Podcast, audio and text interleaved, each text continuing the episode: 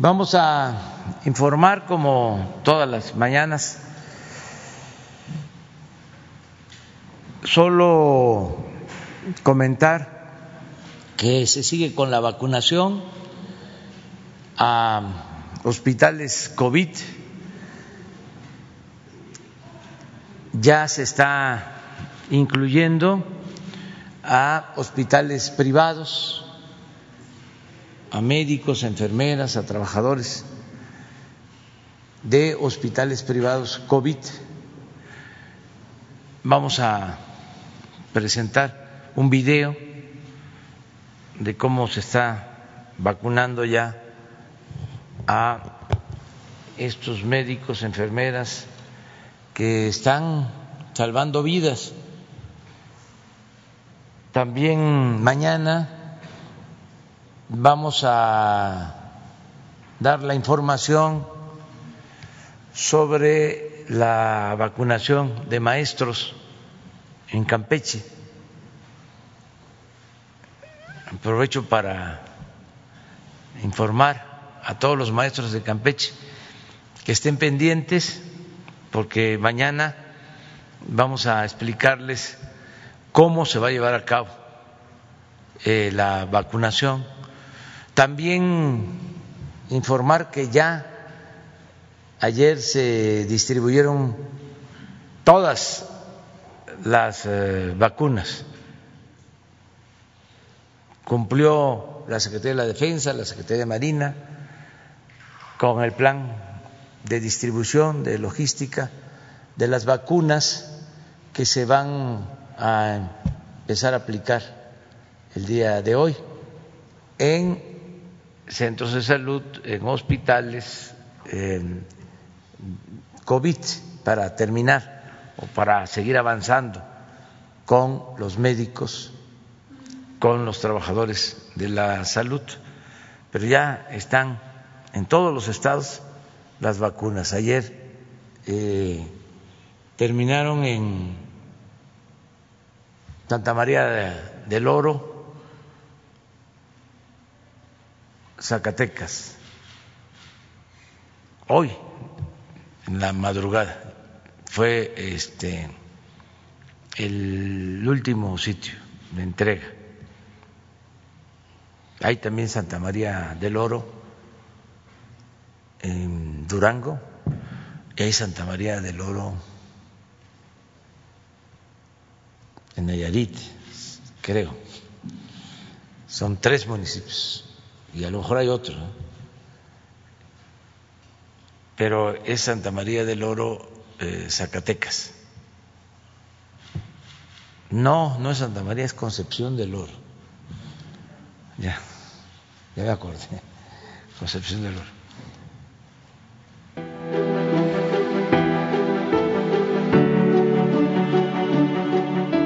Encontramos aplicando la dosis contra el COVID al personal de la salud del sector privado. Me mandaron un correo ayer eh, que tenía que entrar para registrarme en una página. Nos reunimos en el hospital, nos trasladamos desde allá, siempre cuidando las medidas higiénicas con distancia, y después nos recibieron aquí en el, en el campo militar. Vamos este, pasando al personal a partir de en grupos de 10 para agilizar este trámite. De manera ordenada pues nos formamos, después de eso pues ya nos pusieron la, la vacuna. Aproximadamente 4.200 dosis. Es un momento importante como personal de salud, la verdad estoy contenta. No me imaginé que eh, por ser un hospital particular fuera tan rápido, está muy bien organizado. Nos han dicho nuestro gobierno que sí tenemos vacunas, sí va a haber vacuna para todos. Es importante que en cuanto tengamos la vacuna para toda la población, pues todos se vacunen. Supongo yo que eligieron a aquel personal que es eh, muy eh, probable que pueda infectarse, los que tienen contacto directo con el, con el paciente. Ser solidarios y cuidarse a ellos y cuidar a los demás. Felices de que, que a pesar de ser de sector privado, recibimos la vacuna. Gobierno de México. Bueno, ese es el informe. Ahora sí, vamos a preguntas. A ver, espera. Y luego tú. Buenos días, señor presidente. Mi nombre es Diego Elías Cedillo por parte de Tabasco Hoy, Campeche Hoy, Quintana Roo Hoy, Diario Basta en la Ciudad de México por parte de Grupo Cantón. Buenos días a todos y a todos. Señor presidente, con base en la toma de posesión de ayer de su homólogo, el presidente de Estados Unidos, Joe Biden, dio a conocer la agenda bilateral que se dará en todo el mundo por parte de Estados Unidos y también en México, que son buenas noticias en atención a los migrantes.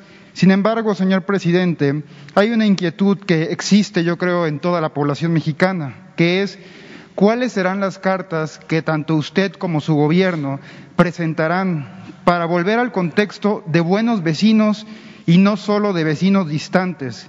Obra escrita de Alan Reading, que es un retrato de los mexicanos. Esa sería la primera. Gracias, presidente. Bueno, es eh, muy buena la relación con el nuevo gobierno. Coincidimos con la agenda que presentaron, lo que está proponiendo el presidente Biden. En lo interno, el atender la pandemia, que se mejoren las condiciones, si lo deseamos, de eh, contagios y de fallecimientos en Estados Unidos. A eso le va a dar atención prioritaria. Lo ha estado eh, diciendo. Es como lo principal y creo que es muy bueno porque es lo que más está dañando en el mundo, la pandemia. No es la crisis económica solamente. Lo que más eh, daño está causando es eh, eh, la pandemia de COVID. Eso es un sufrimiento, un dolor. Eso es muy triste, porque es pérdida de vidas humanas.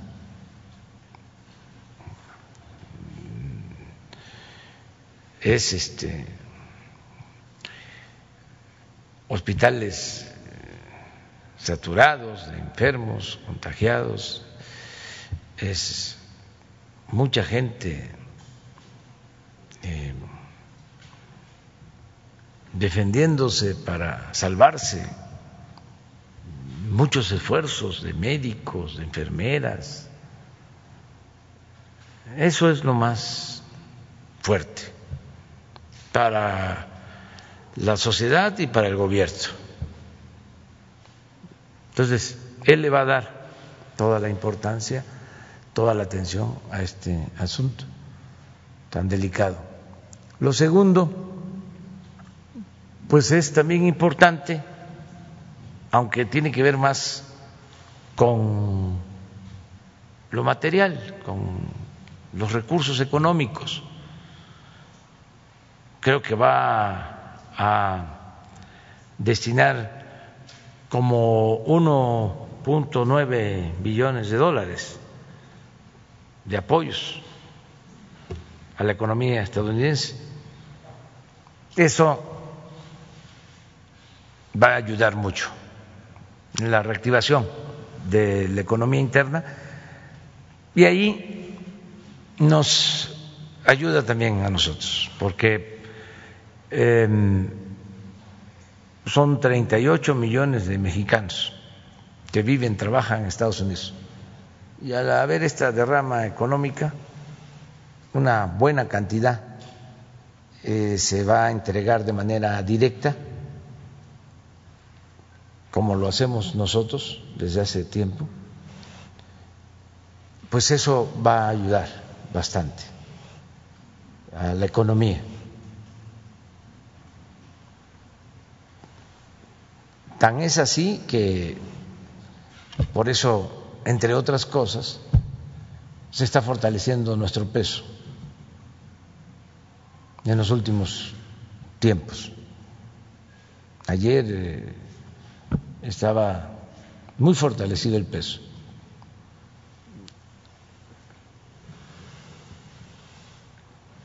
Y lo tercero sí va directo a atender una demanda de los mexicanos, que es su plan migratorio. Em, está proponiendo una iniciativa de ley para regularizar a eh, residentes mexicanos y de otras eh, nacionalidades que están viviendo en Estados Unidos. Dice que a partir del primero de este año, los que están allá, a partir del primero de enero del 21, eh, y van a dar facilidades para que haya eh, esa regularización a mexicanos que pueden tener la doble nacionalidad. Eso es muy bueno. Entonces, no tenemos nosotros nada que objetar, al contrario, coincidimos de que eso es lo que debe hacerse. Desde luego, desde la independencia que tiene el gobierno de Estados Unidos como país y como gobierno soberano, pero sí lo vemos bien, muy bien. Y eh, no hay ninguna amenaza en contra de México para dejarlo en claro. O sea que los que están apostando a que nos vamos a enfrentar al gobierno de Estados Unidos se van a quedar con las ganas para hablar en plata, ¿no? Porque este siempre le apuestan a que va a haber enfrentamientos y pleitos. No, la política se inventó, entre otras cosas, para evitar la confrontación para evitar la guerra. Entonces, no hay ningún problema. Ahora, señor presidente, lamentablemente hay un tema en Tabasco y penosamente aún peor, penosamente peor en Macuspán. Esto en atención a las becas Benito Juárez. Estas denuncias nos las han hecho llegar por las redes sociales de Tabasco hoy, referente a que funcionarios que se encargan de estas becas en el municipio que lo vio hacer a usted han estado pidiendo moches a los jóvenes que las reciben. Usted bien ha dicho, y es más que conocido, que no se puede hacer nada sin el conocimiento de tu superior jerárquico, en este caso de tu jefe. A raíz de la administración de Francisco Javier Custodio, que es el encargado de las becas Benito Juárez en Tabasco, a cargo del superdelegado Carlos Merino Campos, han tenido esta serie de denuncias e incluso funcionarios de la misma área que lo han denunciado nos han comentado han sido cesados de su encargo. Entonces, señor presidente, aprovechando esta tribuna y el interés que usted podría tener en particular en el Estado, eh, ¿sería posible que el secretario Javier May o en su defecto la secretaria de la Función Pública Irma Sandoval, que ya tiene conocimiento de esto, podría verificar este caso? Por favor, presidente, muchas gracias. Sí, desde luego. Todo lo que sea denunciado como una irregularidad, como un presunto acto de corrupción, tiene que ser investigado y de demostrarse tiene que sancionarse, tiene que castigarse a los responsables. Cero corrupción, cero impunidad. Ya no es el tiempo de antes. Ya este el gobierno no está hecho para robar. Ya que se vayan a otro lado, los corruptos. Ya no hay ninguna posibilidad de eh, tener impunidad, porque antes robaban y ni siquiera perdían su respetabilidad. Hasta se les ponía de ejemplo. Entonces ya no es así. Ahora el que roba y este, se le demuestra de que es corrupto, queda estigmatizado, mal visto.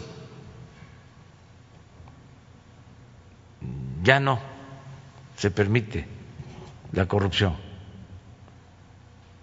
Ya no hay eh, posibilidad para moches, sobornos,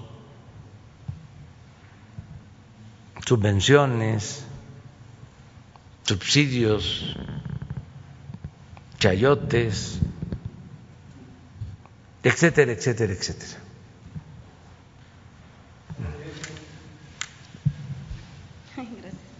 Gracias, presidente. Lisbeth Álvarez Martínez, de Grupo Política y ZMG Noticias. Presidente, saber cuántas niñas y niños han quedado en orfandad derivado del COVID. Eh, hace el año pasado se había dicho que les iban a entregar unas becas, saber si estas becas ya fueron entregadas y qué contemplan estas becas. Si no me equivoco, eh, para entonces Leticia Ánimas llevaría este programa y entonces ahora quién lo va a llevar. Por favor. Sí, este Miren, vamos a pedir que nos informen sobre el programa de apoyo a familiares de las víctimas de COVID. Hay un programa, se está apoyando a todos los familiares. Vamos a que nos informen. Esto se maneja en el DIF, Rocío García, también Zoé Robledo,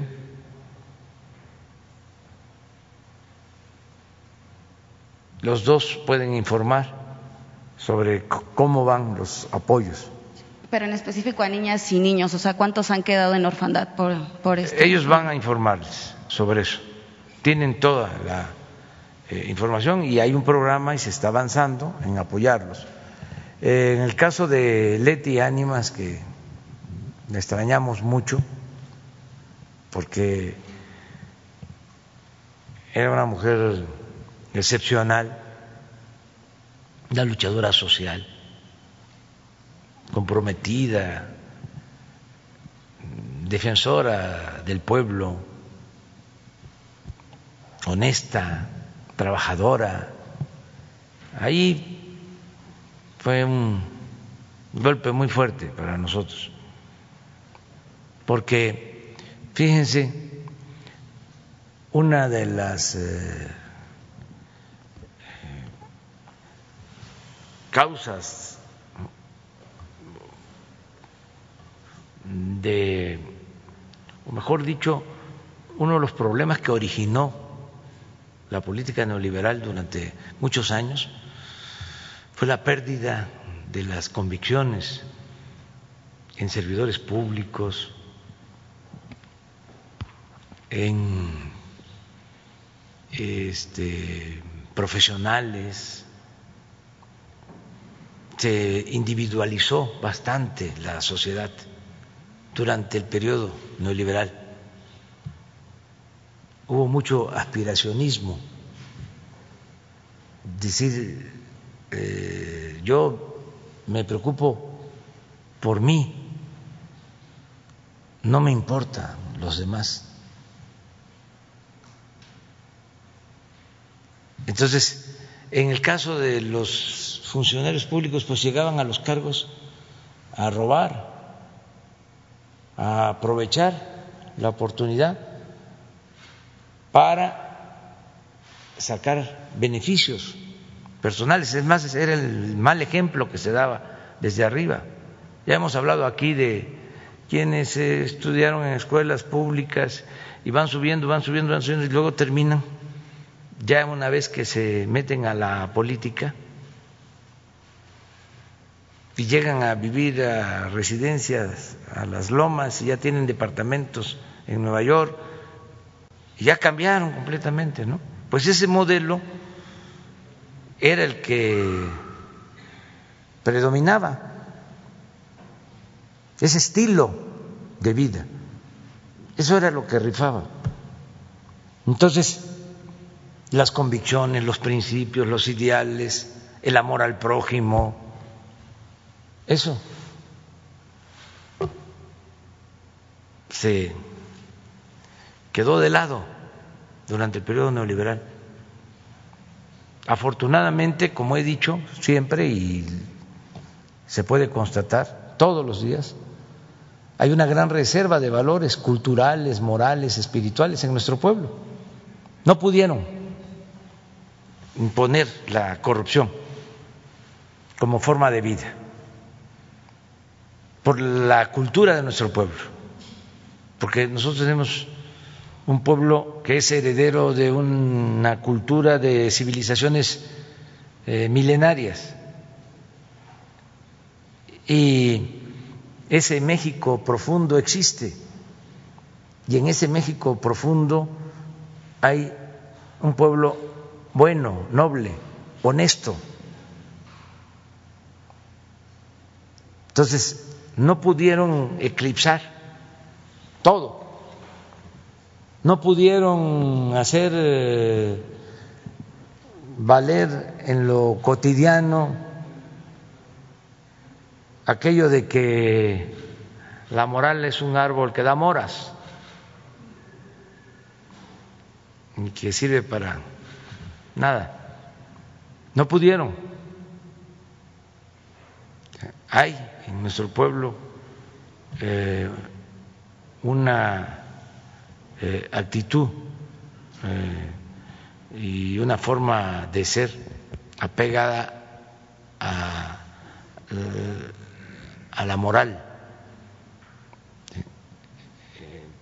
Entonces, ahora, pues estamos eh, llamando a participar a mujeres y a hombres que tengan convicciones, que quieran servir y no servirse, pero sí hicieron daño. porque no importaban los valores. Imagínense llegar a decir que la corrupción era parte de la cultura del pueblo de México, llegar a eso. Y luego todo el saqueo que se registró durante el periodo neoliberal es el saqueo más grande que se ha cometido en la historia de México. No saquearon tanto a México en el periodo colonial, en los tres siglos de dominación colonial, como lo hicieron en los 36 años, 36 años del periodo neoliberal. Y se puede probar entonces fue una degeneración completa, una distorsión. Por eso este, están como extrañados, sorprendidos con la decisión que hemos tomado de desterrar la corrupción. ¿Cómo es esto? Muchos hasta llegan a pensar que es discurso, que es demagogia, y por eso me buscan a ver este, dónde están los negocios. Pues no van a encontrar nada. Si yo llevo décadas sin tener una tarjeta de crédito, nada, nada. Ahora es porque me pagan y este y mi esposa cobra este mi sueldo.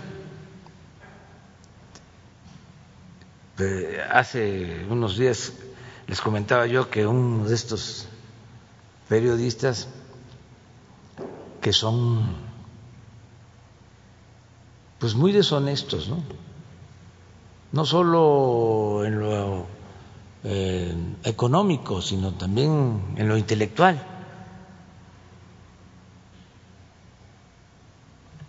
Decía que el tren Maya se estaba haciendo para que la casa que tengo y que, que por cierto ya no es mía, es de mis hijos, que son 12 mil metros cuadrados, una casa que me heredó, me heredaron mis padres, una quinta, porque a cada hermano nos dieron una hectárea,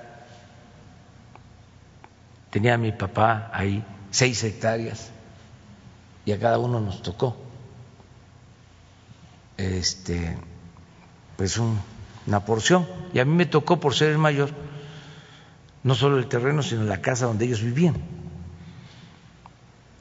Y ya mi madre pues tenía sembrados árboles y demás y yo he seguido sembrando y bueno este periodista Loré de Mola dice que este, todo lo que se está haciendo en el sureste, o el tren Maya, es porque yo quiero que suba de valor mi propiedad, que me beneficio con la plusvalía.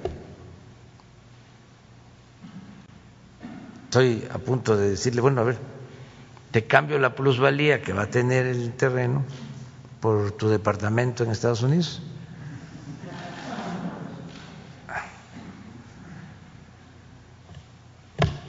pero no alcanzan a comprender de que eh, hay personas, muchos afortunadamente, que tienen convicciones, que no se venden, que no tienen precio. Entonces, vamos a sustituir a Leti ya se está buscando, tiene que ser alguien este, con las características de ella, que esté vinculado al pueblo, que le tenga amor al pueblo. Eso es lo que este, estamos buscando. Y aprovecho para decirle a los estudiantes que ha habido una demora en la entrega de las becas, pero se va a resolver ya pronto y se les va a dar este, también por adelantado. Eh, informo que ya los adultos mayores este bimestre, ya desde el día 15, ya tienen sus eh, recursos. No todos, eh, de los ocho millones, como cinco millones ya tienen sus recursos. Los que eh, reciben su apoyo a través del banco, ya esos recursos ya se dispersaron. Cinco millones de adultos mayores. Es un bimestre. Eh, para el próximo sí se van a dar dos bimestres porque no se puede entregar recurso durante el periodo electoral. Entonces se van a adelantar dos bimestres para adultos mayores, aprovechando esto. Niñas, niños con discapacidad, que eh, son un millón, ya este primer bimestre, la mitad, los que tienen tarjeta bancaria, ya están recibiendo. Eh, en este trimestre se van a dispersar también los fondos para eh, campesinos eh, que se les entrega un apoyo para la siembra del programa Producción para el Bienestar, lo que era el Procampo antes, que también ya se amplió a cañeros, a productores de café eh, y a otros productores. Eso sí, eh, ahora porque es la temporada de siembra. Mm, empieza el año y eh, van a, sembrar sus, sus milpas y a sembrar lo, lo básico, el maíz y el frijol. Presidente, y bueno, ya por último, saber si este programa comunitario pues, Ponte Pila, que son maestros que van colonia por colonia a hacer deporte con, con, los vecinos, saber si se podría llevar a nivel nacional y bueno, nada más saber si cuando reanuda su gira por la Ciudad de México que la canceló el año pasado. Gracias. Sí, este, sí, vamos a seguir impulsando todas las actividades deportivas. vamos a ver eh, cómo funciona ese programa y lo vemos, ¿no? Este, acerca de la gira por la Ciudad de México, me ha estado invitando la jefe de gobierno, tengo mucho interés en recorrer las demarcaciones de la ciudad. Yo le tengo mucho cariño a la gente de la Ciudad de México, bueno, a todo el pueblo y de manera muy especial a los eh, capitalinos. Conmigo se han portado más que bien. Imagínense, me permitieron que yo gobernara, este, siendo tabasqueño de origen, y me permitieron eh, que yo gobernara la capital, me apoyaron y gané en una elección difícil, porque fue cuando se creó aquella ola, ¿se acuerdan? En el 2000, de que ahí venía el cambio. Y esa ola fue fuerte porque la gente estaba entusiasmada pensando de que en efecto iba a haber un cambio. Entonces, por poco y nos lleva esa ola. Gané, creo que por tres o cuatro puntos, tres puntos. Si se hubiesen demorado más las elecciones, a lo mejor no hubiese ganado. Pero la gente de la ciudad me apoyó, ganó el candidato eh, del PAN, Fox, eh, sacó más votos que yo aquí. Yo saqué eh, votos, gané, pero en segundo lugar en la ciudad. Pero me apoyaron. Y luego me rescataron cuando querían desaforarme el pueblo de la Ciudad de México. Me sacó a flote cuando el desafuero. Y luego que participé de nuevo, como candidato a la presidencia. Aquí votaron por mí en el 2006, en el 2012 y ya el 18 pues ni hablamos, ¿no? Entonces, muy, muy, muy solidaria la gente, este, y sí quiero acompañar a Claudia, nada más estamos esperando que baje lo de los contagios. Eh, estoy informado y no solo eso, eh, estoy apoyando a la jefa de gobierno. Ella está haciendo una muy buena labor en la ciudad. Ahora con la pandemia están inaugurando eh, nuevos hospitales, ampliando hospitales. Acaban de terminar uno en Topilejo. Querían que yo los acompañara a inaugurarlo, pero por la pandemia eh, mejor que se abra, que se tengan las camas, los médicos, los especialistas que se están consiguiendo, eh, pero eso es una construcción del gobierno de la ciudad, es una obra del gobierno de la ciudad, impulsada por la jefa de gobierno, por Claudia Topilejo. También ya está funcionando al 100 el nuevo hospital de Tláhuac, de Liste, de 300 camas.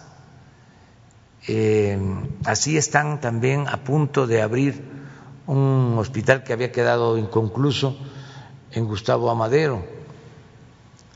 En fin, estoy pendiente este, y una vez que yo pueda voy a recorrer la ciudad. A ver, espera, espera, queda, a ver. Sí vas a hablar, nada más espérame. Sí, digo, sí vas a Gracias, presidente. Buenos días. Eh, un par de temas. El primero, el, tanto el día de ayer como hoy se dan a conocer varios detalles sobre el expediente de Ayotzinapa, nuevas investigaciones de la Fiscalía General de la República. El día de ayer eh, datos que relacionan la presunta participación de militares en la desaparición de los jóvenes. Y el día de hoy, supuestos eh, pagos a funcionarios por parte de la Organización de Guerreros Unidos. Entre los personajes que se mencionan está el jefe de la Policía de la Ciudad de México, Omar García Harfush, y otros funcionarios del Estado de Guerrero, exfuncionarios. Sobre este tema, presidente, preguntarle, ¿tendría que investigarse al jefe de la policía de la Ciudad de México y al resto de los personajes que son mencionados en este expediente? Está abierta la investigación. Todo esto se ha logrado porque tenemos el compromiso con los padres, madres de los jóvenes de Ayotzinapa de saber lo que sucedió y sobre todo encontrar a los jóvenes. Ese es mi compromiso. Entonces, estamos trabajando de manera coordinada. El Poder Judicial, que es un asunto de Estado, el que podamos eh, esclarecer este hecho tan lamentable de injusticias cometidas. ¿no? Entonces, está ayudando el Poder Judicial, la Fiscalía, hay una Fiscalía especial, se mantiene al grupo de asesores que negaron la versión de que los jóvenes habían eh, sido quemados en un basurero, ellos, este, junto con otros defensores de derechos humanos, eh, desmontaron esa horrenda mentira, ¿no? Este, y eh, ahora eh, se está haciendo la investigación, eh, se están dictando órdenes de aprehensión, se está avanzando mucho en la investigación, pero todavía no está concluida la investigación, está en proceso. Eso que publicó el Reforma está en el expediente de, la Fiscalía. No sé cómo lo obtuvieron, pero es eh, real. O sea, no es apócrifo. Este, y sí, ya se tienen detenidos eh, a más personas, ya hay eh, una detención de un capitán del ejército y está abierta la investigación. No eh, hay todavía ningún resultado así definitivo, ¿no? Lo que cada vez es más evidente es de que se fabricó eh, la versión que originalmente se le presentó al pueblo de México, de que los jóvenes habían estado, este, los habían agarrado y los habían quemado en un sitio, en un basurero. Eso ya eh, todo indica de que no obedece a lo que sucedió, que no es real, que hay otras eh, versiones y eso es lo que se está investigando. Se le está dando garantías a los que están detenidos. Aquí aprovecho también para que ellos este, lo tomen en cuenta, de que todo el que nos ayude informando va a tener consideración en el marco de la legalidad, pero se le va a proteger, porque lo que se está buscando es romper el llamado pacto de silencio. Porque imagínense, 43 jóvenes. Y este, desaparecidos. Hay hasta ahora 80 eh, presos. Y no tener todavía qué fue lo que sucedió, teniendo la voluntad de aclarar las cosas, porque yo no puedo mentirle a los padres, a las madres de familia, no le puedo mentir al pueblo de México.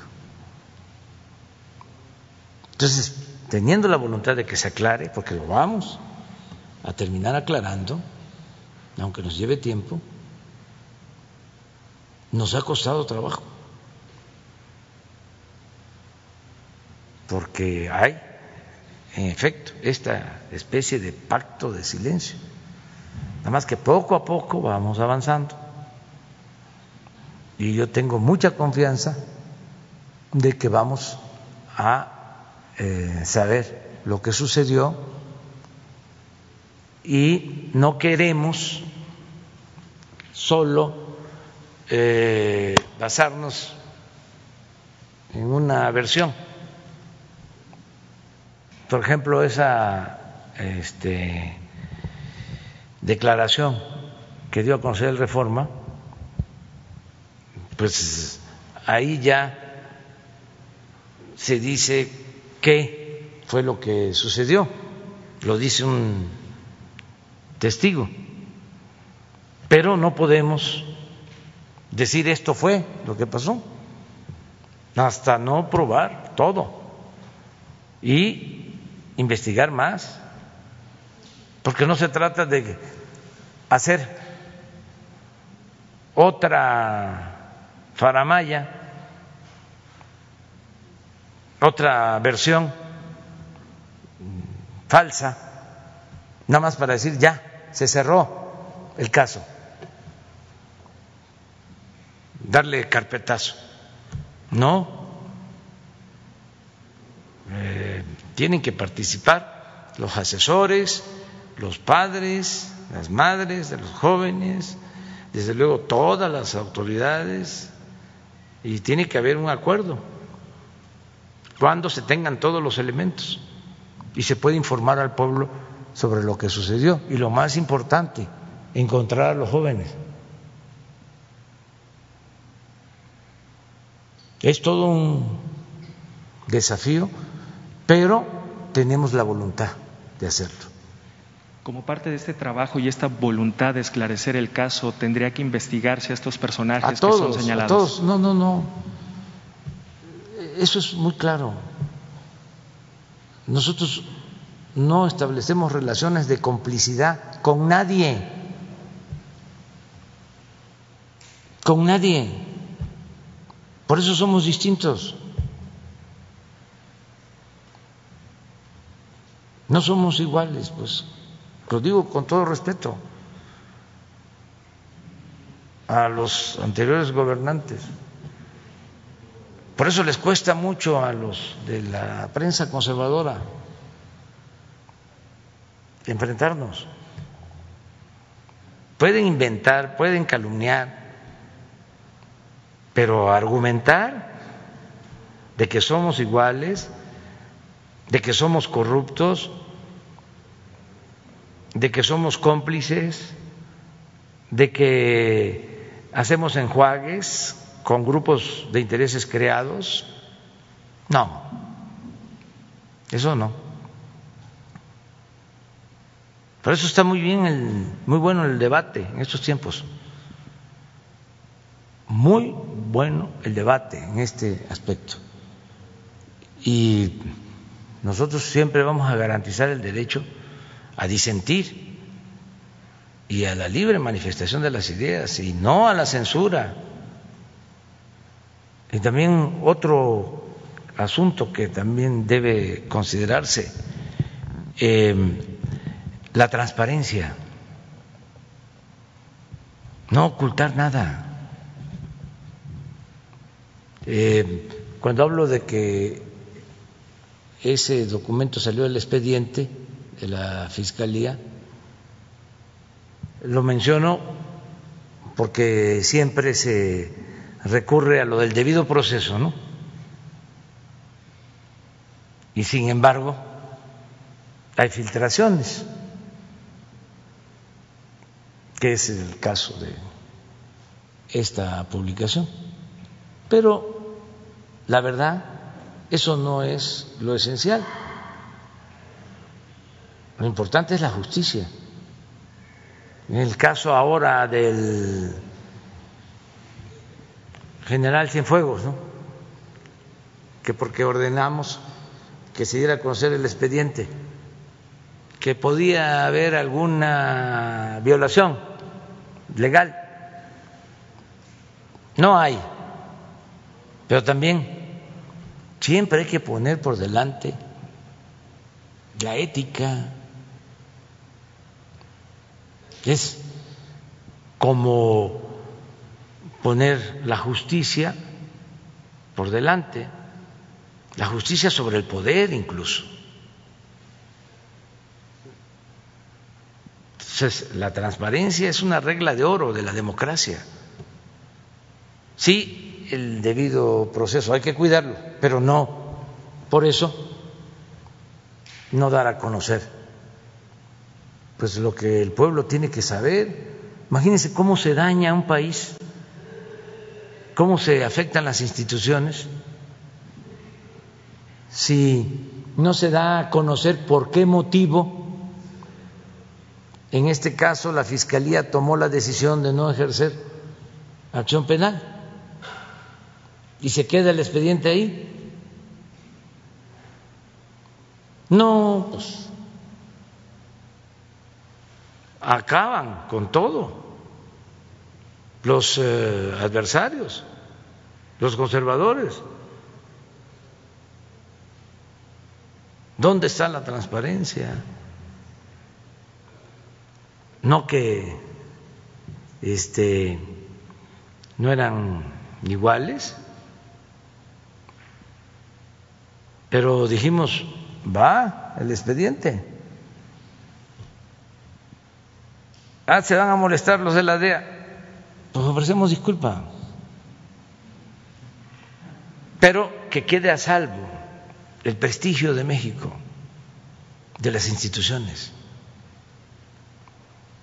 Y también ya que quede como lección de que no se pueden fabricar delitos.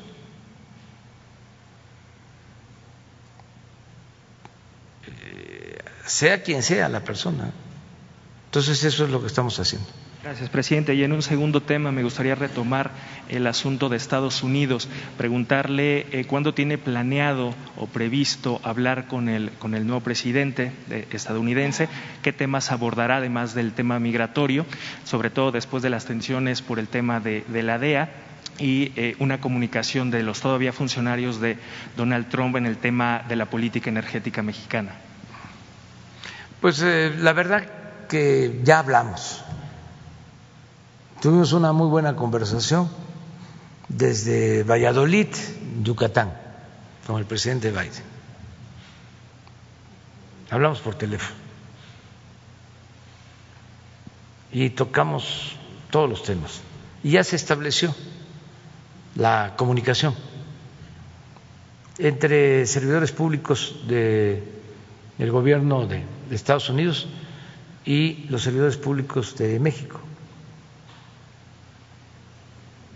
ya eh, están enlazados, están trabajando ya de manera conjunta. No hay eh, nada que este, sea urgente, pues eh, lo que él plantea este, coincide con lo que nosotros estamos haciendo. Lo vemos bien. Ahora, si hay necesidad de hablar por teléfono, pues lo hacemos, ¿no? pero no es urgente. Por el momento no ve necesario volver a hablar con no, No, hace falta. O sea, este, em, le deseamos lo mejor y este, con nosotros no va a haber eh, problema. Él lo sabe y nosotros también sabemos que no vamos a tener ningún problema con su gobierno, porque pues todo está muy claro. Va a haber respeto mutuo, respeto a la soberanía. Y el asunto energético pues se va a ver en su momento. Yo nada más quiero aclararles a los eh, críticos nuestros a la prensa conservadora de que cuando se aprobó el tratado nosotros procuramos que el tema energético eh, no quedara incluido en el acuerdo. Y que en materia de petróleo eh, se eh, estableció incluso, había un capítulo amplio que no aceptamos, que querían una integración en materia energética, incluyendo el petróleo. Entonces, no entró el tema del petróleo en el tratado. Esto fue un motivo de una diferencia de fondo, se rompieron las pláticas. Yo todavía era presidente electo, pero no acepté como estaba redactado el capítulo energético se rompieron las pláticas, hubieron presiones y a la semana eh, hicieron una consulta al presidente Trump y él estuvo de acuerdo en nuestra propuesta. Y a ver si Marcelo Ebrat a lo mejor nos está este escuchando, nos manda cómo quedó el texto, porque es un párrafo o dos en el tratado, para que esto eh, se aclare, porque a lo mejor no lo saben los eh, expertos o especialistas o comentaristas o articulistas. Entonces, se cuidó eso. Es más, nosotros no íbamos a aceptar el tratado si quedaba el capítulo como originalmente estaba acordado. No lo íbamos a aceptar. Por eso se puso tenso. Pero van a ver lo que quedó. Ellos se quejan fundamentalmente de un aparente bloqueo a las inversiones para energías limpias. No, es que eh, se debe de entender de que en el periodo neoliberal no les importó a los gobernantes defender a las empresas públicas, a las empresas de la nación. Parecían gerentes los presidentes, nada más atendiendo los asuntos particulares y no atendían los asuntos públicos, lo que tiene que ver con el pueblo de México. Era atender a grupos, es una política facciosa de apoyar a una minoría, apoyar empresas. Ahora es distinto. Por eso nuestra defensa de Pemex y nuestra defensa de la Comisión Federal de Electricidad. Y les extraña que nosotros estemos protegiendo a Pemex y protegiendo a la Comisión Federal de Electricidad. Es nuestra función. Además, si yo no protejo a la Comisión Federal de Electricidad y sigue la misma política privatizadora en la industria eléctrica, ¿cómo voy a garantizar que no aumente el precio de la luz.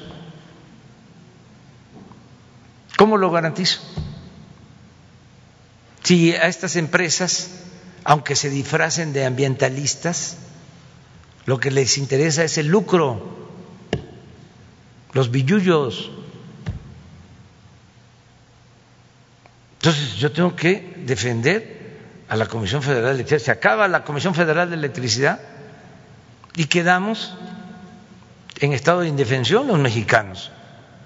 ¿Y qué? ¿Ya no tuvieron ellos tiempo suficiente para demostrar que era mejor la política privatizadora? ¿Qué sucedió en todo el tiempo en que ellos manejaron al gobierno, que eran los dueños de México? ¿Qué sucedió con el precio de la luz? ¿Bajó? ¿Se benefició la gente? ¿Se beneficiaron los consumidores? Lo mismo en el caso del petróleo. ¿Qué? ¿Bajaron los precios de las gasolinas? ¿Se benefició a los mexicanos?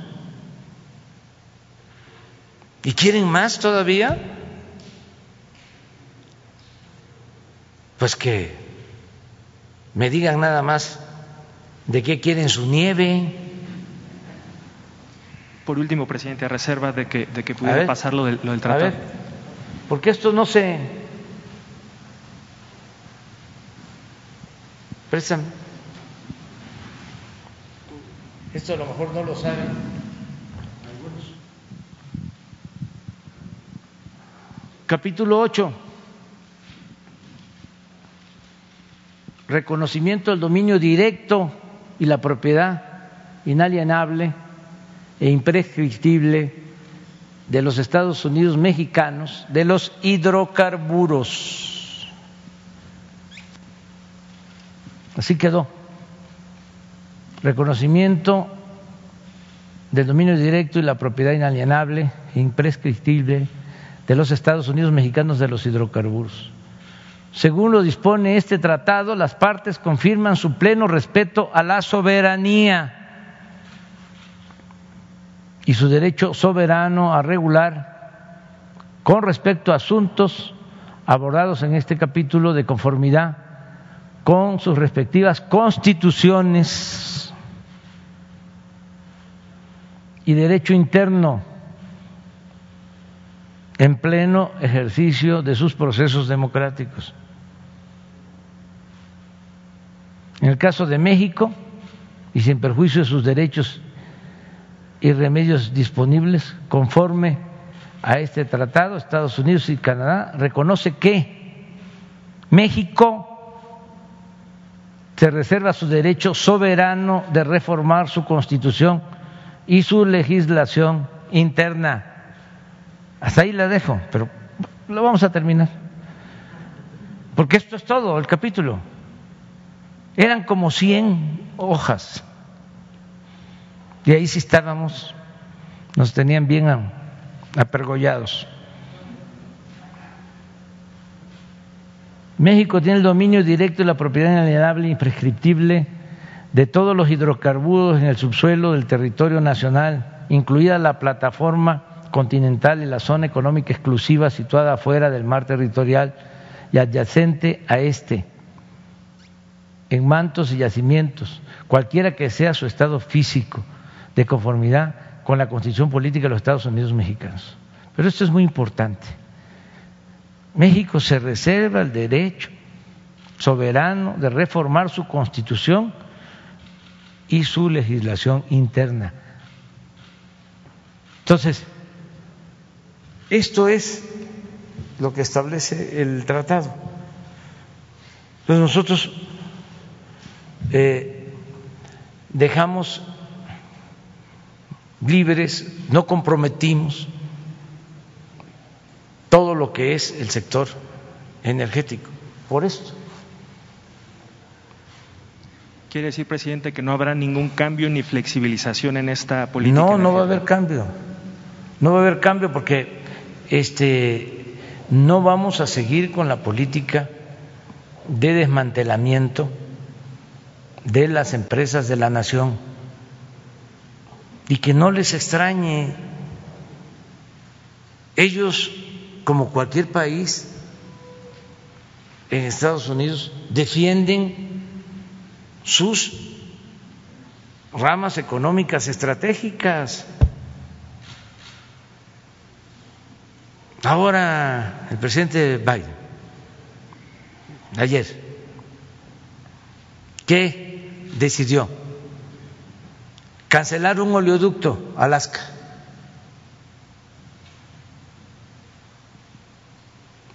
ayer.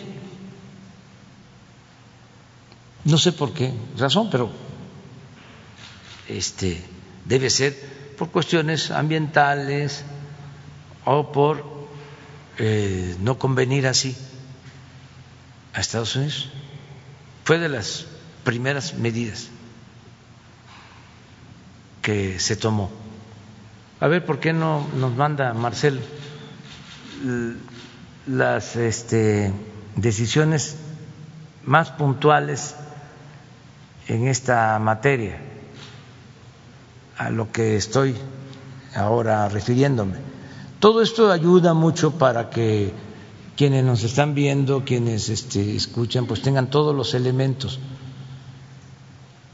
Y por eso no debe de haber ninguna preocupación, porque todo está eh, escrito, pactado, acordado. No era haber aprobar cualquier tratado,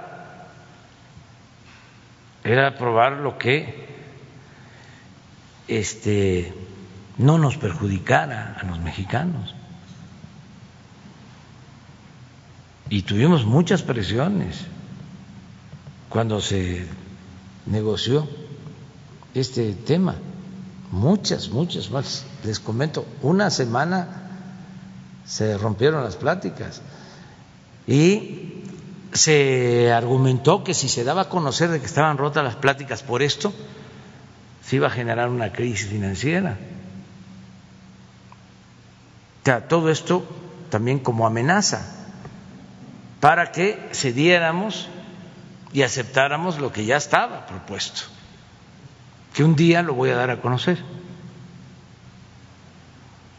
cómo estaba originalmente este capítulo. Y miren lo que quedó, una cuartilla.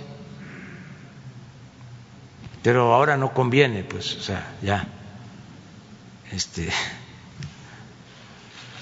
amor y paz. Y por último, presidente, de manera muy rápida, A en ver. el caso de Campeche,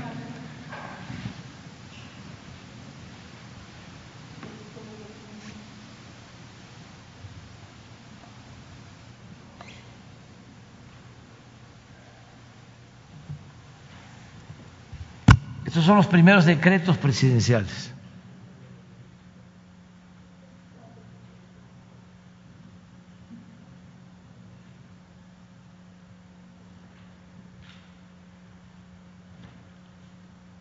Yo creo que es lo del oleoducto. Ese es, ¿verdad? No sé si esté desarrollarlo o cancelarlo entendí de que era cancelar. A ver, preguntarle.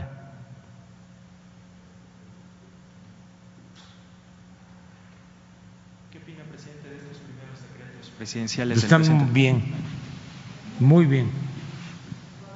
Lo del muro es muy bueno porque yo les comentaba de que todos los presidentes hacían su pedazo, su trecho de muro. Era así como manda, todos.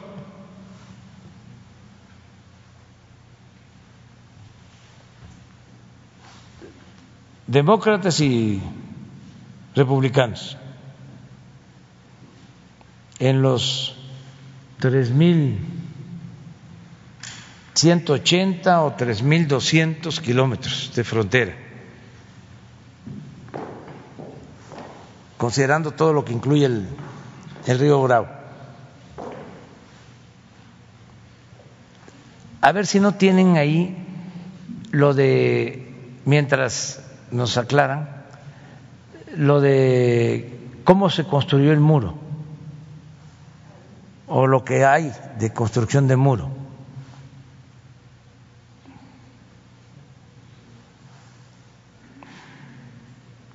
Por eso es muy bueno que aquí está, sí, 3.200 kilómetros de frontera.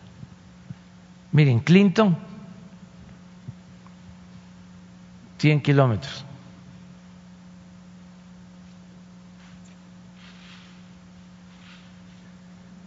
Bush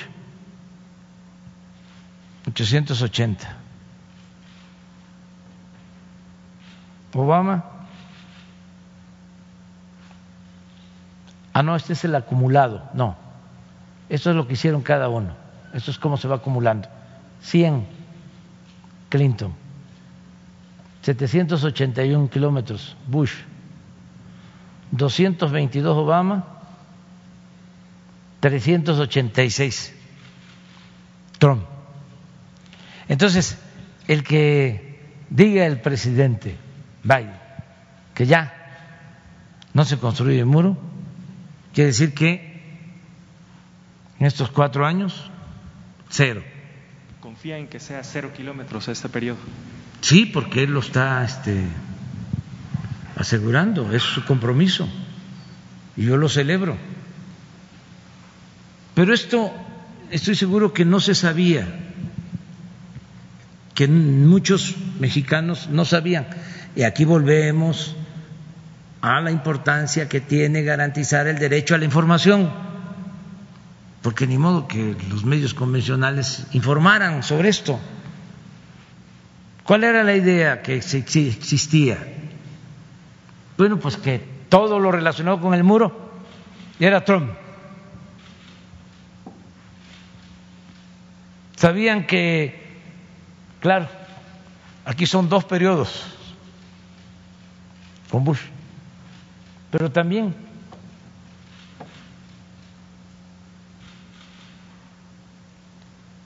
entonces lo mejor es reconocer lo bueno de quien esté en la presidencia de Estados Unidos y reconocer lo que es bueno para México, para nosotros, y no meternos, no debemos, además no los prohíbe la Constitución, en asuntos internos de otros países. Es sabio lo de la no intervención y la autodeterminación de los pueblos. Esto viene de la frase célebre del presidente Juárez, entre las naciones como entre los individuos, el respeto al derecho ajeno es la paz. Entonces, si nos metemos a tomar partido en otros países, pues van a querer también o vamos a dar motivo para que decidan en México lo que nos corresponde solo a nosotros, a los mexicanos, como país independiente, como país soberano. Entonces, eh, eso es un poco la explicación. Es revocarlo.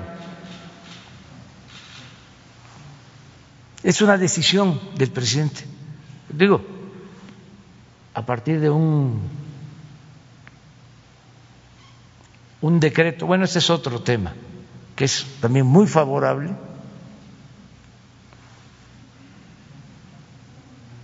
al Acuerdo de París para las emisiones de contaminantes, control. Nosotros estamos inscritos en esa política de medio ambiente. Sí. Son dos, pero sí está incluido. Por último, presidente, rápidamente eh, sobre el tema de Campeche. Entonces, ¿está confirmada la vacunación de 20 mil maestros este fin de semana y la entrada a clases presenciales a partir de febrero en esta entidad? Este, es importante, mañana vamos a hablar de esto, pero eh, se habló de 20 mil este, trabajadores de la educación. No solo son maestros, sino también eh, los que cuidan las escuelas, conserjes, inspectores, todos los que tienen que ver con la educación. Y se está este, también revisando el censo, porque hay maestros que tienen eh, doble plaza, porque dan clases en la mañana y en la tarde entonces eh, se está revisando bien el censo. Eh, no es para regresar a clases eh, a partir de la próxima semana, porque falta faltaría la segunda dosis. Es iniciar ya, adelantarnos. Campeche está en verde, me informaron, no sé si va a ser así, que ya pasa amarillo, este, ahora con la nueva evaluación. De todas maneras, en, como han estado mucho tiempo en verde y apenas entran en amarillo, pues vamos a vacunar eh, a los maestros. Entonces, a los 21 días eh, que es eh, el plazo mínimo, puede aguantar más tiempo. Ya Pfizer, con la Organización Mundial de la Salud, están llegando a un acuerdo para ampliar, o sea, que se puede sostener la efectividad de la vacuna más tiempo, más de 21 días. En eso están. Entonces, se aplica la vacuna este fin de semana y tendremos que esperar hasta el segundo, este, hasta la segunda aplicación. Y ahí sí ya empezaríamos. a las clases. Pero es adelantarnos, es ir avanzando en eso, porque sí necesitamos regresar a las clases presenciales. Y es un acuerdo con los maestros, ellos están ayudando, la mayoría de los maestros, están pendientes de los alumnos, este, pero pues ya queremos que sea normal, este, presencial. Eh, por eso empezamos en Campeche. Pero mañana vamos a informar bien sobre todo el plan de vacunación, en donde, que habíamos hablado de las escuelas, pero hay como 1.500 escuelas en Campeche, porque no solo de organización completa, hay multigrados en comunidades muy pequeñas. Entonces vamos a buscar que eh, los centros de vacunación estén lo más cerca posible, pero que no sean los 1.500, porque sí, se complica la, logística ¿no? para los brigadistas que van a vacunar, pero eso ya lo estamos resolviendo. A ver, allá el compañero que ¿Sí? Gracias, presidente. Buenos días a la gente que lo escucha dentro y fuera del territorio nacional.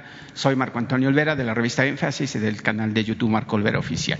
Presidente, el tema del bono colocado eh, por su gobierno en los mercados de Taiwán y Luxemburgo. Eh, México accedió por primera vez al mercado Formosa de Taiwán, donde colocó un nuevo bono de referencia a 50 años por tres mil millones de dólares a una tasa de rendimiento de 3.75% y una tasa cupón de 3.75%. Esta operación se realizó a través de un doble listado y se ejecutó simultáneamente en dos mercados, la Bolsa de Valores de Taiwán y la Bolsa de Valores de Luxemburgo, respectivamente. El objetivo de este doble listado, es decir, dos, en dos bolsas al mismo tiempo, fue diversificar la base de inversionistas y acceder a nuevos mercados. La operación alcanzó una demanda máxima de 10 mil millones de dólares, equivalente a 3.33 veces el monto colocado, y participaron 210 inversionistas institucionales a nivel internacional. La oferta se realiza tras las recientes colocaciones de deuda de países como, Perú perdón, y Brasil e incluso la emisión de papeles comerciales en dólares por parte de un productor de ron de origen venezolano a finales de noviembre del año pasado. Los inversionistas extranjeros están comprando la deuda mexicana después de que el peso barriera la, mayor parte de pérdidas durante el 2020. Son dos preguntas sobre este tema, presidente. ¿Cuáles, ¿Cuáles serían los beneficios a mediano y largo plazo que obtendrá México, nuestro país, ahora que accedió por primera vez al mercado Formosa de Taiwán? para colocar un bono a 50 años, en 50 años ya no vamos a estar nadie de los que estamos aquí, y que alcanzó una demanda máxima de 10 mil millones de dólares, o sea, tres veces al monto colocado. Y en ese sentido, si usted considera como presidente de la República, si hay apetito de los inversionistas extranjeros para comprar la deuda mexicana y qué ganaría México. Y le tengo dos preguntas más, por favor. Sí, mire, este, eh, México está en una situación eh, muy cómoda en cuanto al manejo de, sus eh, finanzas. Ayer se dio a conocer que el Banco de México tiene récord en reservas. 290 mil, un poco más millones de, dólares este, en reservas, son récord las reservas del Banco de México. Em, otro dato importante es que ya nos estamos recuperando, ya está creciendo la economía, no nos endeudamos más allá de lo que significó la caída de la economía, no hubo deuda adicional y se está fortaleciendo el peso. No sé cómo usted ahora.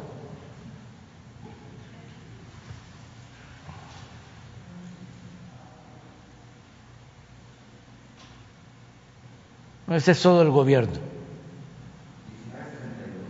Sí, pero eso es aquí eh, hay una apreciación desde que estamos en el gobierno, el, peso se ha apreciado 3.7 desde que estamos en el gobierno. ¿Se acuerdan cómo decían? De que este iba a ser como no sé qué país, porque por respeto a ese país no lo menciono y que iba a haber fuga de capital. Y... A, ver cómo está el dólar de hoy.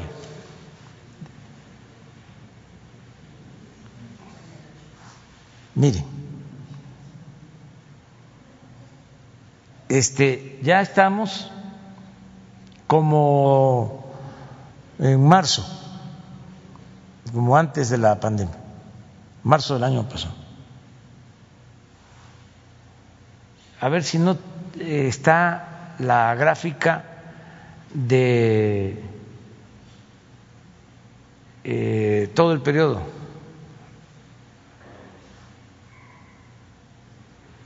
La gráfica.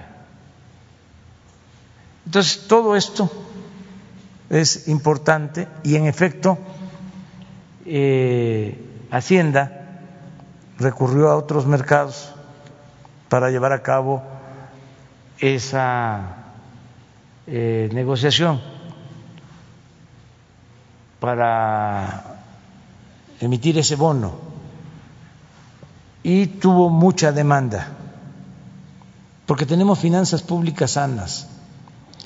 Ahora, el bono no significa deuda nueva, es una eh,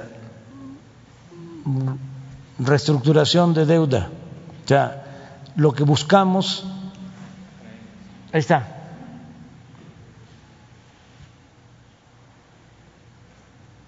Pues ya estamos como en marzo.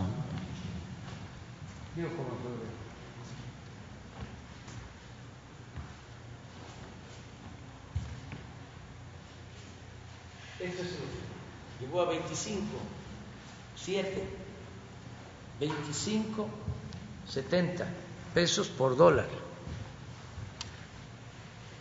a 19.58. Entonces, sí vamos bien. Pero regresando a lo del bono, lo que buscamos es eh, pagar eh, menos intereses, eh,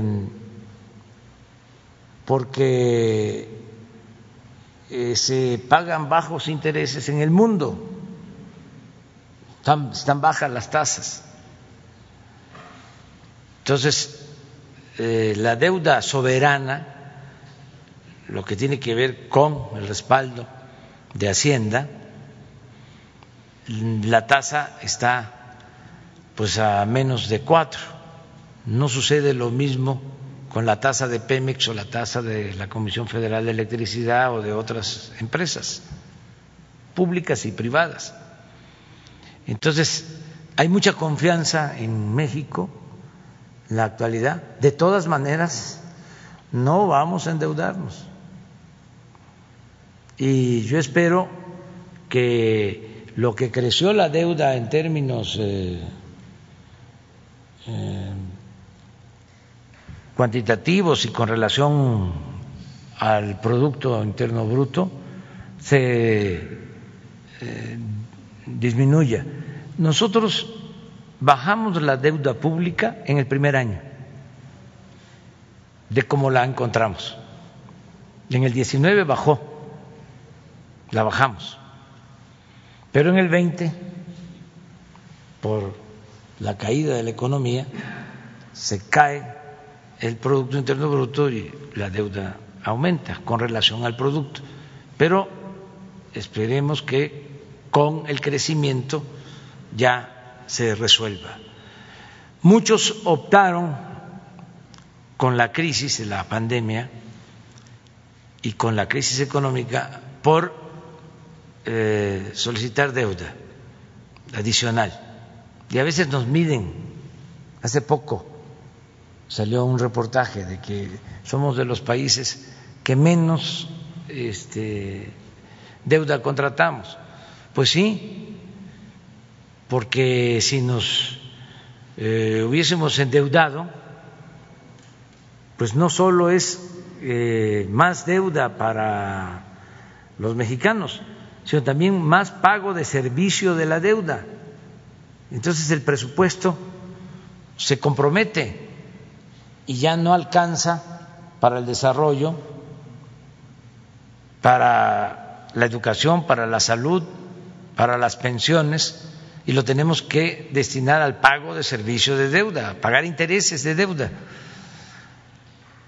Entonces, por eso nuestra política, pero en efecto, nos ha ido bien y yo estoy muy contento con los eh, técnicos, los economistas de Hacienda, que están haciendo bien su trabajo. Sí, una segunda pregunta, presidente, si me lo permite. Eh, el pasado 15 de septiembre fue destituida Mariana eh, Brígida Morán Cabrera de la subdelegación administrativa en Querétaro del Iste. En su lugar se nombró al señor Marcos Chávez Narváez, quien se desempeñó como subdirector de recursos humanos en la subdirección de, dicha de Secretaría de Salud en el estado de Guerrero. Y cuenta con una carpeta de investigación por omisiones en sus actividades, o sea, se le acusa de destinar recursos del programa de inclusión social 2015 a personal eventual que no acreditó el puesto ni profesión, así como el pago a personas que no le formalizaron el contrato con la institución, causando un daño mayor a 20 millones de pesos. Presidente, ¿cómo se logran colar, por así decirlo, estos personajes que tienen expedientes negros y que están al frente ahora de una institución como es el ISTE allá en Querétaro?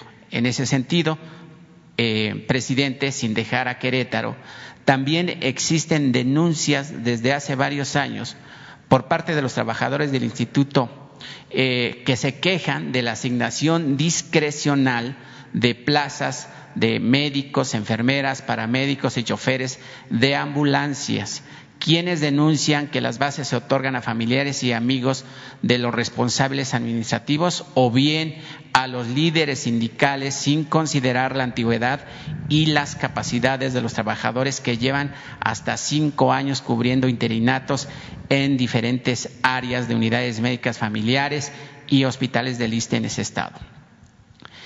Eh, ¿Qué les dice a esos trabajadores, presidente?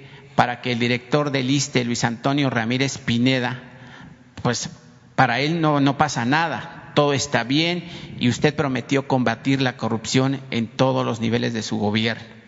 Y continuando con el ISTE, en mayo de 2019 se publicó la reforma laboral impulsada por su gobierno, donde se protege al trabajador y se le declara el derecho a una libre sindicación sin embargo, se siguen violentando lo que por derecho le corresponde al Sindicato Nacional Auténtico y Democrático de los Trabajadores del ISTE y a sus agremiados.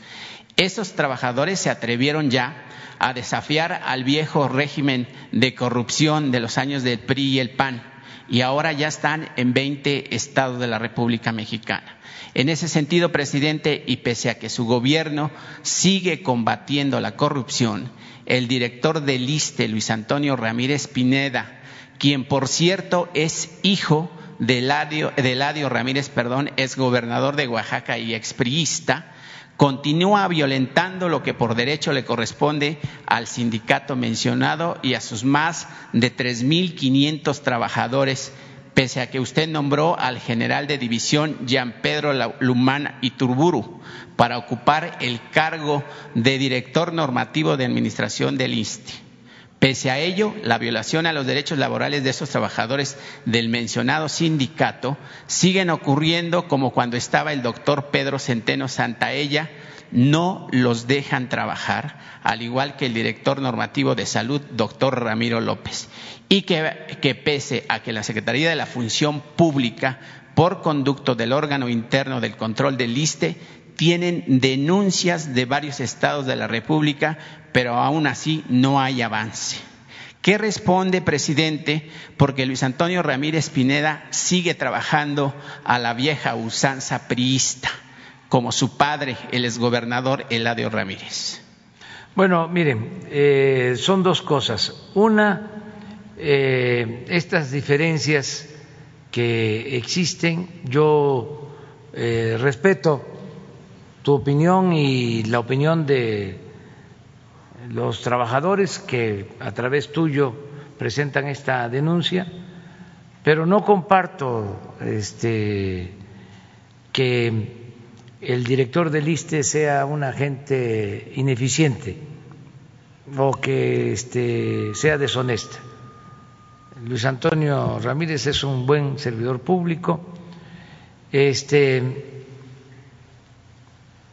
te diría más, eh, no tengo mala opinión de su papá, aun cuando eh, fue líder de la CNC, del PRI, gobernador de Oaxaca, no tengo mala opinión de él.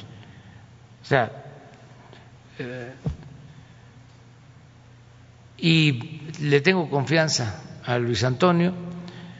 Sin embargo, cualquier hecho de corrupción que se demuestre, que se pruebe, tiene que ser este, investigado, castigado al, y, y, este, y merecedor de un castigo el responsable.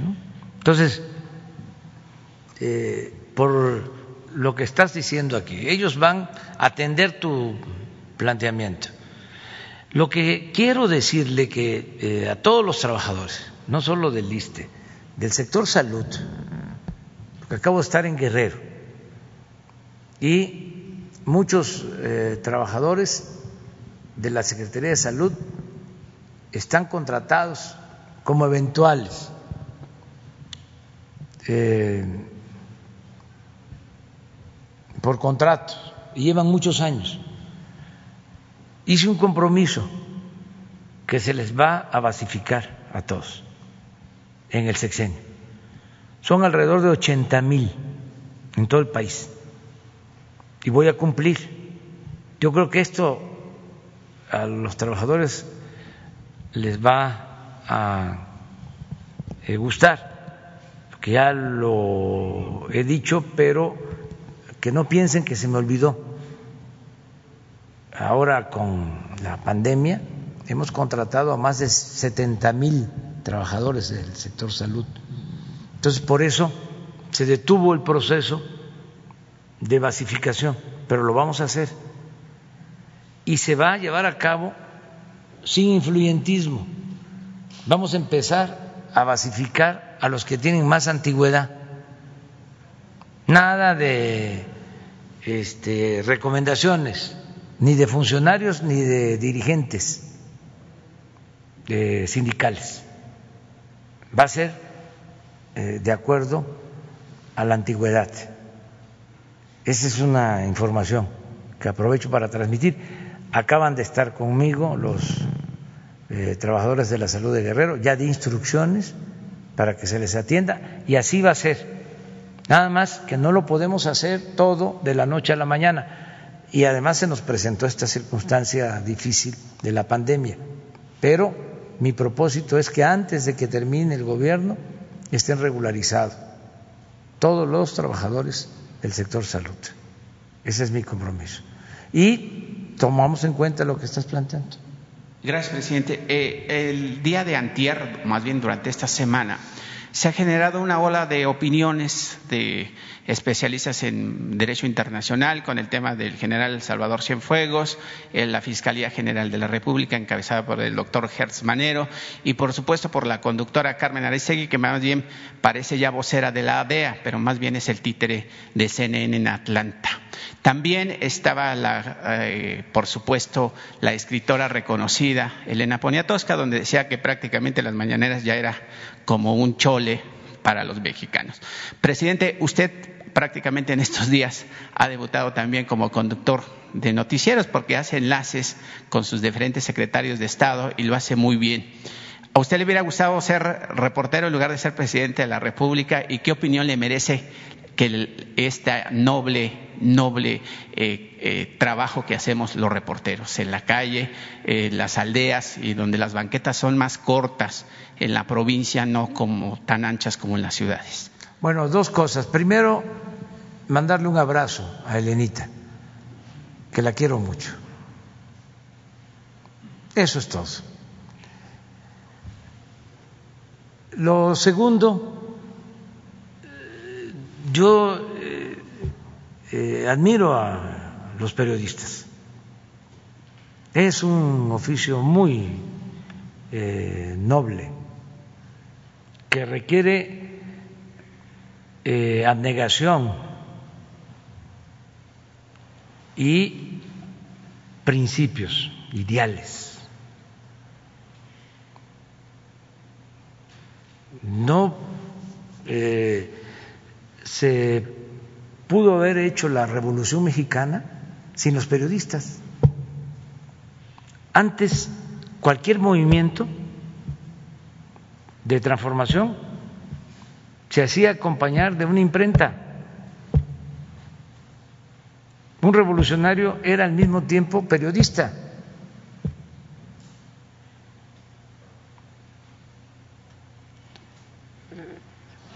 Entonces son profesionales admirables. Es una eh, actividad de primer orden, la del periodismo. A mí me hubiese gustado, desde luego, ejercer el periodismo, este, como me gusta la historia, como me gusta el béisbol.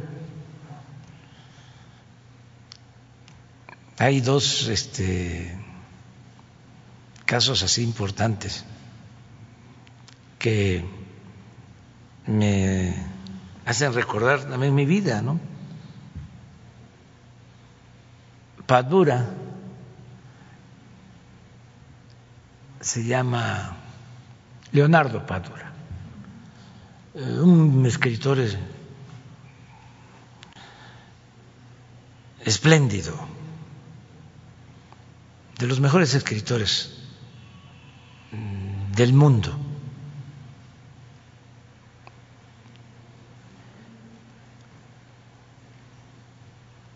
Este empezó jugando béisbol. Quería ser este beisbolista profesional y ahora es un gran escritor.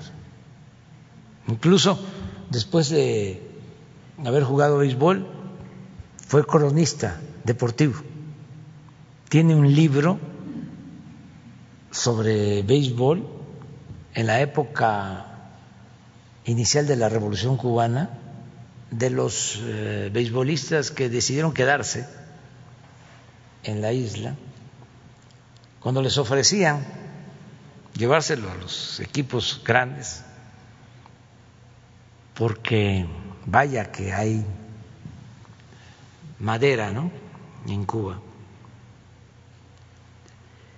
Y ellos decidieron quedarse y él hace un libro, una crónica de todos ellos los mejores pitchers, los mejores catchers, los mejores bateadores.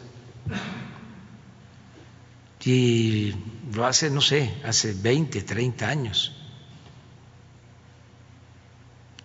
Más tiempo. Y me llegó el libro, pero todavía no era, desde luego, el escritor que es ahora. Ahora, repito, es un gran escritor porque hay buenos escritores y hay grandes escritores. Eh, Padura es un gran escritor. Ese libro sobre el hombre que amaba a los perros sobre la vida y el asesinato de Trotsky es eh, una obra de la literatura y de la historia novelada y tiene otras este, grandes obras. Pero empezó así, cuando. ¿Saben quién otro? Sí. ¿Y saben quién otro? Bueno, a Hemingway le, le gustaba mucho el béisbol, pero no lo practicaba así. Estamos hablando de los que querían ser profesionales del béisbol. El otro es el de calle 13, René. Va ser la segunda base. y este y terminó pues eh, como un buen intérprete, ¿no? En su género. Este, a mí me gusta Calle 3. Entonces, dice, a ver, ¿qué te hubiese gustado? Este, a mí me hubiese gustado también el béisbol. Nada más que eh, jugaba yo béisbol, eh, no era yo maleta, pero tenía yo que dedicarme a la escuela y decidí por la escuela. Y ya fui abandonando el béisbol, de vez en cuando, ¿no? Pero el periodismo sí es un oficio eh, muy eh, humano eh, que llena de satisfacción. El periodismo de investigación y también este, el análisis periodístico en la época de los mejores periodistas, en la época de la reforma, de la República restaurada, no era eh, periodismo informativo, era eh, periodismo de análisis. Eh, periodistas eran editorialistas. Sarco era eso. Este era un periodista de análisis.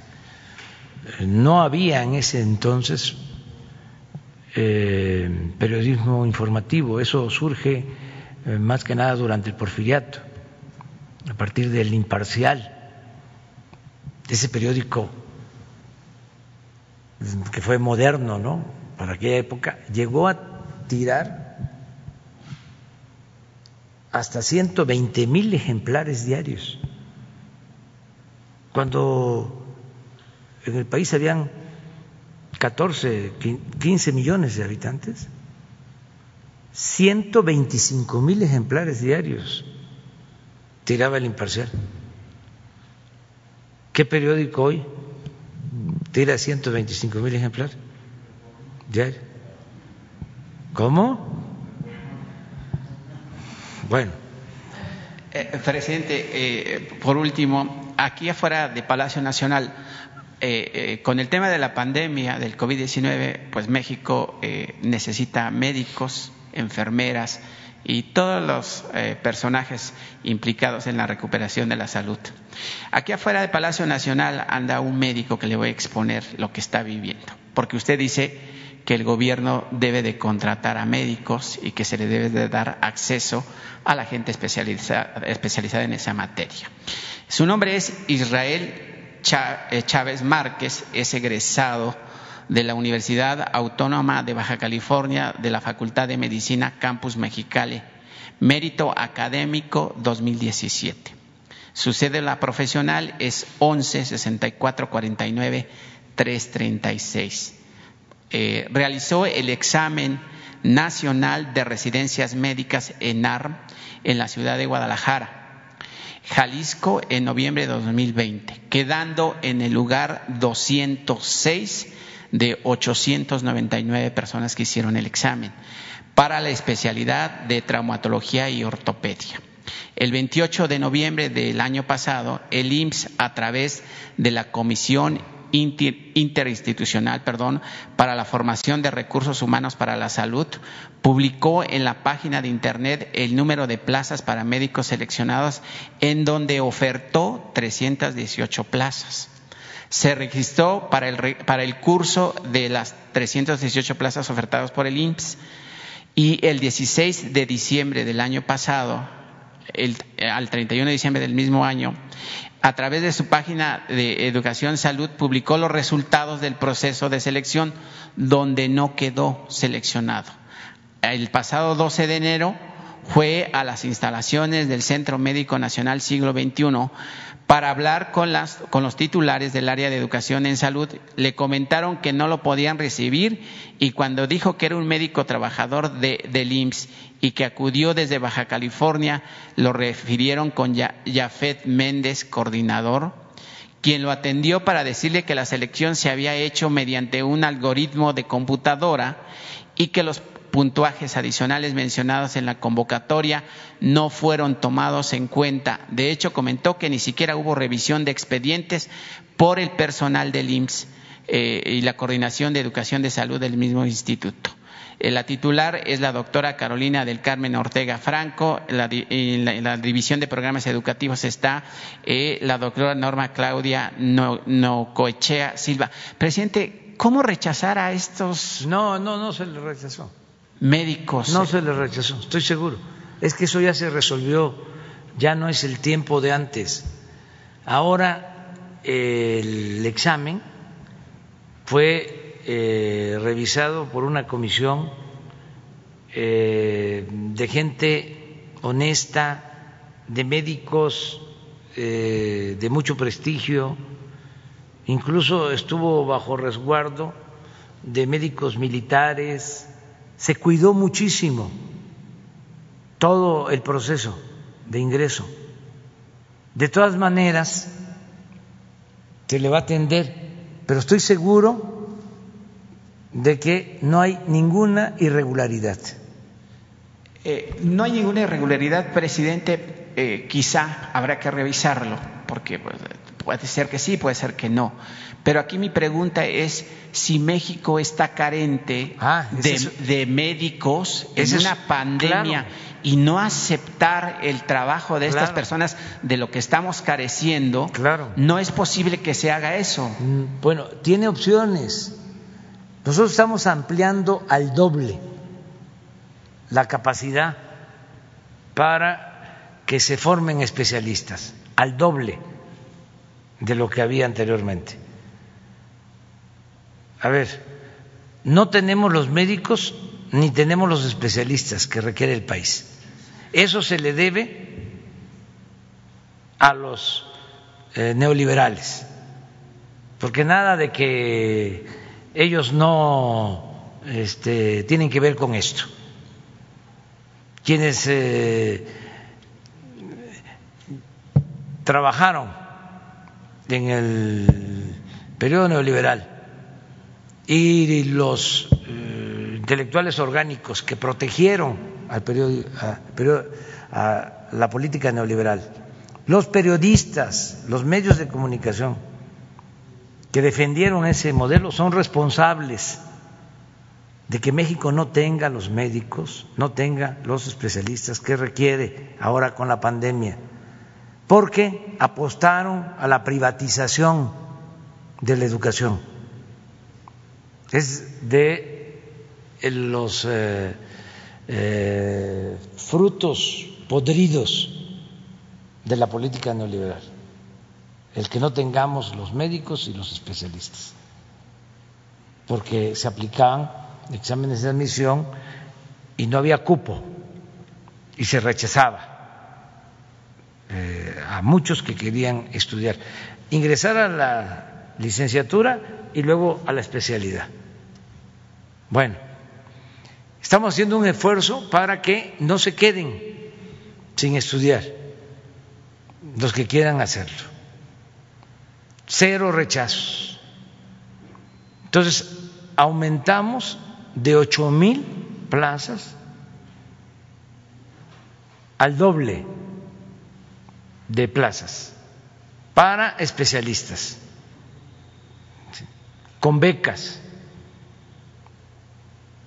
porque durante mucho tiempo no les importaba ampliar oportunidades. Pero no solo eso, todo el que quiera irse becado al extranjero para hacer su especialidad tiene ese derecho garantizado. ¿Qué pasa con este médico?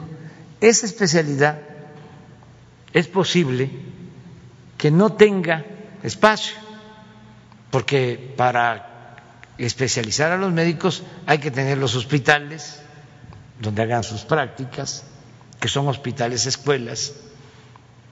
Se están eh, habilitando hospitales escuelas para poder dar atención a todos, este, recibirlos a todos los que se pueda. Pero no es posible este, ampliar más, hay límites. Ayer me estaba diciendo el doctor Alcocer, y esto también es cierto, hay ciertas especialidades, hay, hay especialidades que tienen más demanda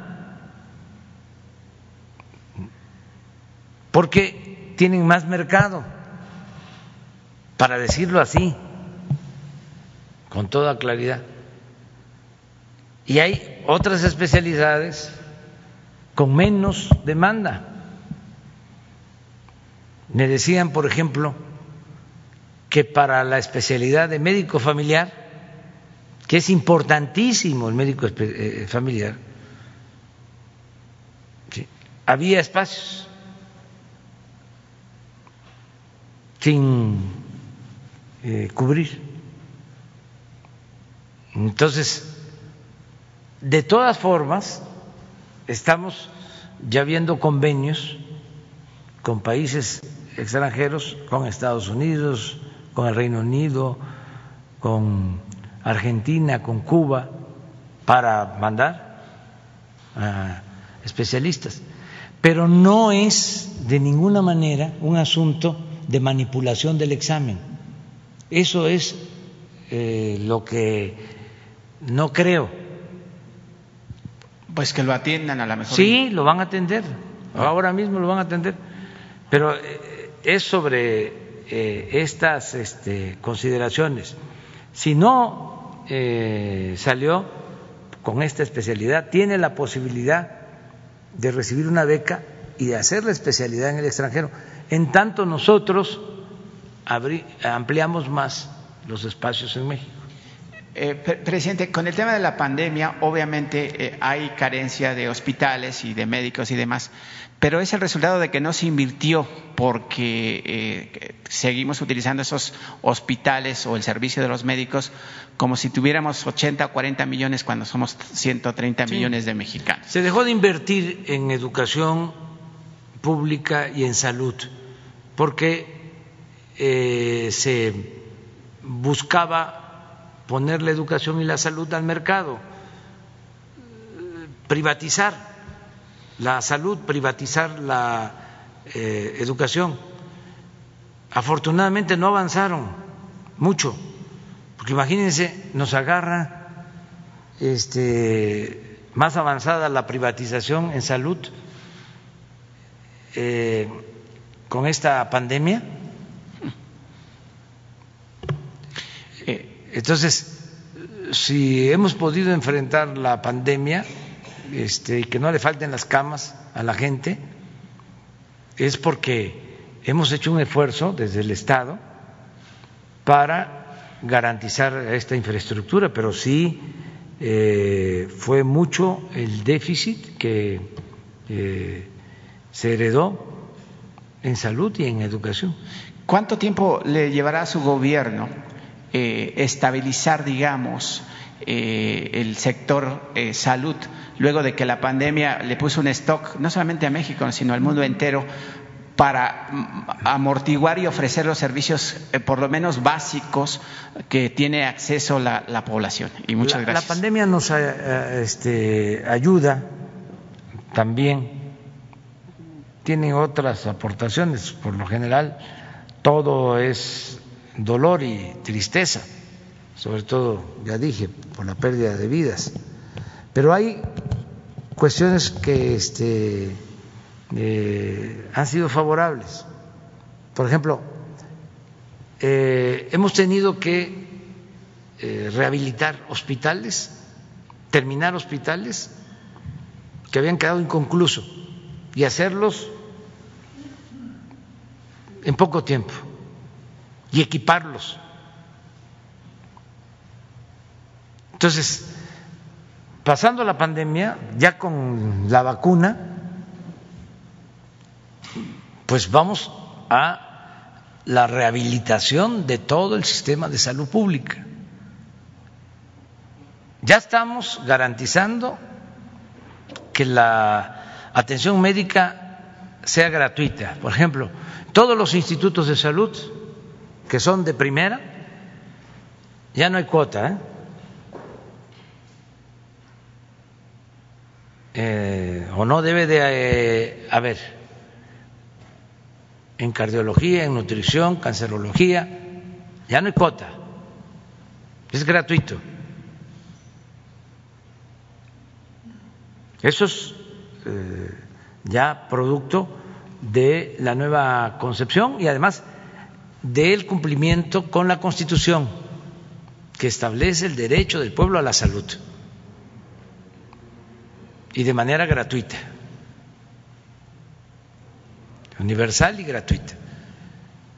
Entonces, pasando lo de la pandemia, vamos a fortalecer el sistema de salud, eh, que es indispensable. Entonces, sí nos va a dar tiempo antes de que termine el gobierno de dejar un buen sistema de salud pública. Bueno, ya nos vamos. Ahora fueron puras preguntas. Mañana fueron puras preguntas y respuestas. Ya mañana.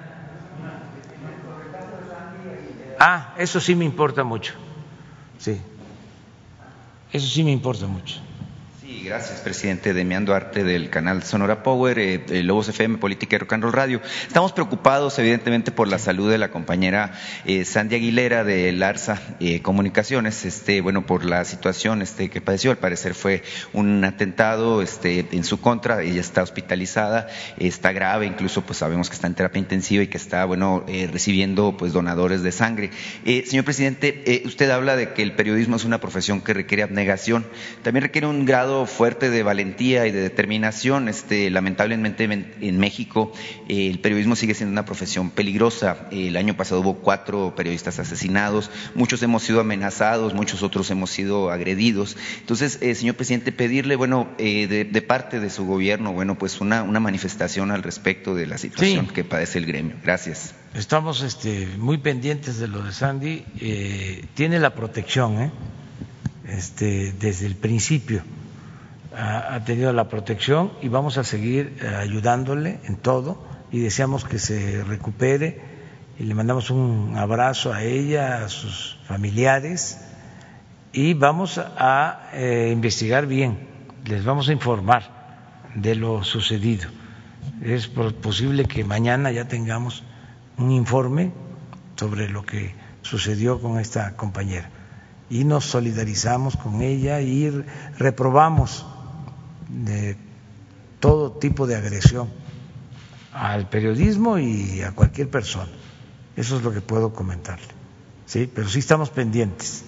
Y qué bien que lo tratas. Yo lo iba a plantear para decir que estamos dándole seguimiento, estamos muy cercanos a este caso, muy pendientes de lo que está sucediendo. Y les vamos a informar mañana a todos los periodistas y a toda la gente sobre Santi. Muy bien, muchas gracias.